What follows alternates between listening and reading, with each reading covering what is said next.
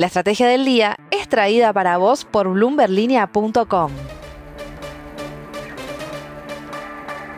Muy buenos días, estrategas. Soy Francisco Aldaya, editor de BloombergLinea.com en Argentina, y hoy te voy a contar las tres noticias más importantes para que arranques tu día. Además, como todos los miércoles, un expreso financiero hoy con Leandro Sicarelli, que es host del podcast Financiero, Monetario e Irreverente. Como siempre, no te olvides de darle clic al botón para seguir a este podcast, de compartir este capítulo y de activar las notificaciones. Lo que tenés que saber. 1.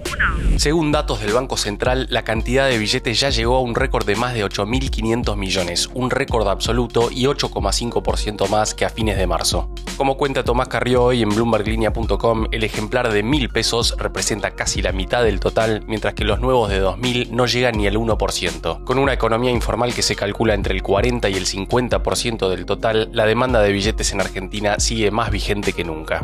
2. Abundan los pesos en la economía y la deuda del Banco Central lo demuestra. Es que los pasivos de la autoridad monetaria superaron los 17 billones de pesos con un aumento del 71% desde que empezó el 2023 y del 147% en los últimos 12 meses, que es un porcentaje que supera por varios puntos a la inflación acumulada en ese lapso. Como te imaginarás, el aumento de la deuda del Banco Central estuvo vinculado principalmente a la emisión monetaria para absorber el excedente de pesos en la economía y evitar presiones inflacionarias. Se estima que el Banco Central ya emitió casi 8,8 billones de pesos en 2023 y se proyecta que alcance los 27,2 billones para fin de año, lo que sería equivalente a 9,7% del PBI. 3. El dólar blue alcanzó otro récord nominal ayer, cerrando la rueda en 560 pesos para la venta y dejando la brecha con el oficial arriba del 100%. Mientras el mercado se pregunta si el gobierno aflojará con la intervención cambiaria después de las PASO, teniendo en cuenta que mantuvieron en raya ayer a un MEP que cerró en 509 pesos, los dólares libres ya no esconden su tendencia alcista, sobre todo si vemos que el contado con liqui también cerró en torno a los 560 pesos. Mientras tanto, el central sigue sin soltar dólares a importadores, permitiendo un saldo positivo neto ayer de 74 millones de dólares, en una racha que se extiende ya hace varios días. ¿Cuántos votos sacará Massa y cómo afectará esto a su política cambiaria desde el 14 de agosto? Veamos rápidamente cómo van a abrir los mercados este miércoles. El S&P Merval cayó 0,9% ayer, fue una jornada roja para las acciones argentinas en Wall Street, con subas de hasta 3,7% para Satellogic y bajas de hasta 3,5% para Transportadoras del Sur. El dólar blue cerró en 560 pesos, el MEP en 509 y el contado con liqui también cerca de los 560 pesos. Expreso Financiero. Y ahora una breve entrevista con el amigo de la casa, Leandro Sicarelli. Lean, mi primera pregunta es ¿qué lecturas es del staff level con el fondo y de cómo lo deja parado a masa hasta octubre? Bueno, la lectura es positiva. Eh, veníamos de varios comunicados de prensa y manifestaciones de, responsables del fondo que dejaban gusto a poco y esta es la primera en la que ya se habla abiertamente de un principio de acuerdo eh, que se va a terminar de, rubricar evidentemente después de las pasos. Con lo cual la primera sensación es positiva, hubo un principio de avance, digamos. Obviamente falta conocer esa famosa secuencia de políticas que se enumeran ahí, que me imagino que las iremos viendo de acá hasta el día que llegue el desembolso eh, y en el medio tendremos las pasos, de la sensación. Eh, y además lo deja relativamente bien parado en el sentido de que, bueno, eh, teníamos un problema en ese frente y daría la sensación de que después de las pasos se podría destrabar, digamos, no mucho más. creo que eh, el fondo viene en parte a blindar el programa con el propio fondo y, no mucho más. Eh, la verdad que después de eso Argentina tiene que seguir preocupado porque el flujo mensual en el mercado de cambios y demás eh, se mantenga lo más positivo posible y bueno, en ese contexto tratar de que la brecha no, no espiralice. ¿Y qué escenario prevés de acá a octubre para la brecha y cuánto poder de fuego le queda al Banco Central ahí? Y el escenario base para los dólares paralelos y la brecha es un escenario de presión de acá traspaso. Eh, evidentemente es una macro que tiene inconsistencias muy grandes, eh, a la cual básicamente si queremos resumir le sobran pesos y le faltan dólares. Y obviamente de cara a una elección que puede implicar un cambio de régimen y medidas bruscas, eh, es lógico que la mayoría de los actores intente llegar a la elección dolarizado, con lo cual no veo que vayan a aflojar las presiones en la brecha de acá hasta las paso. en materia de por de fuego, el Banco Central tiene por de fuego, la, la rueda cambiaria es una rueda relativamente chica en los paralelos, más para los volúmenes que suele manejar el Banco Central. Por otro lado, aparte del stock que pueda llegar a tener, eh, está teniendo un flujo positivo en dólares en el mercado de cambio oficial, en el MAE, eh, hace un tiempo largo ya.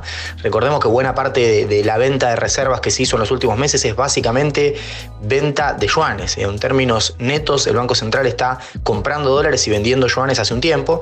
Y ahora con el dólar maíz, la verdad que la situación incluso mejoró bastante eh, y el saldo neto de las dos monedas es positivo. Así que ese sentido, poder de fuego hay. Ahora, la realidad es que efectivamente tenés un problema, tenés dos problemas eh, que tienen que ver con el hecho de que eh, vos podés usar todo ese poder de fuego para llegar lo más tranquilo a las pasos, pero la verdad es que después de las pasos esto sigue. Eh, y entonces, bueno, hay que tratar de ir moderando cuánto usás para intervenir en la brecha a sabiendas de que después de las pasos vamos a tener que ir a unas generales y después de las generales probablemente tal vez haya un balotaje, incluso llegar al 10 de diciembre va a ser difícil, con lo cual eh, tratar de, administrar bien ese poder de fuego sería muy importante. Y después hay otro factor muy importante también, que es al, estar desordenada la macro y hacer una macro que funciona con una constante inyección de nuevos pesos, eh, el poder de fuego que vos tenés pasa a ser bastante relativo en el sentido de que vos metés los pesos, vos como gobierno terminás metiendo los pesos que se usan para eh, tener más poder de fuego en el mercado de cambio. Entonces, con esta macro así inconsistente y a sabiendas de que estamos eh, casi a seis meses del final del año, el poder de fuego está, pero hay que saber administrarlo. No es algo que el gobierno pueda seguir eh, interviniendo de manera arbitraria de acá hasta fin de año y no va a pasar nada.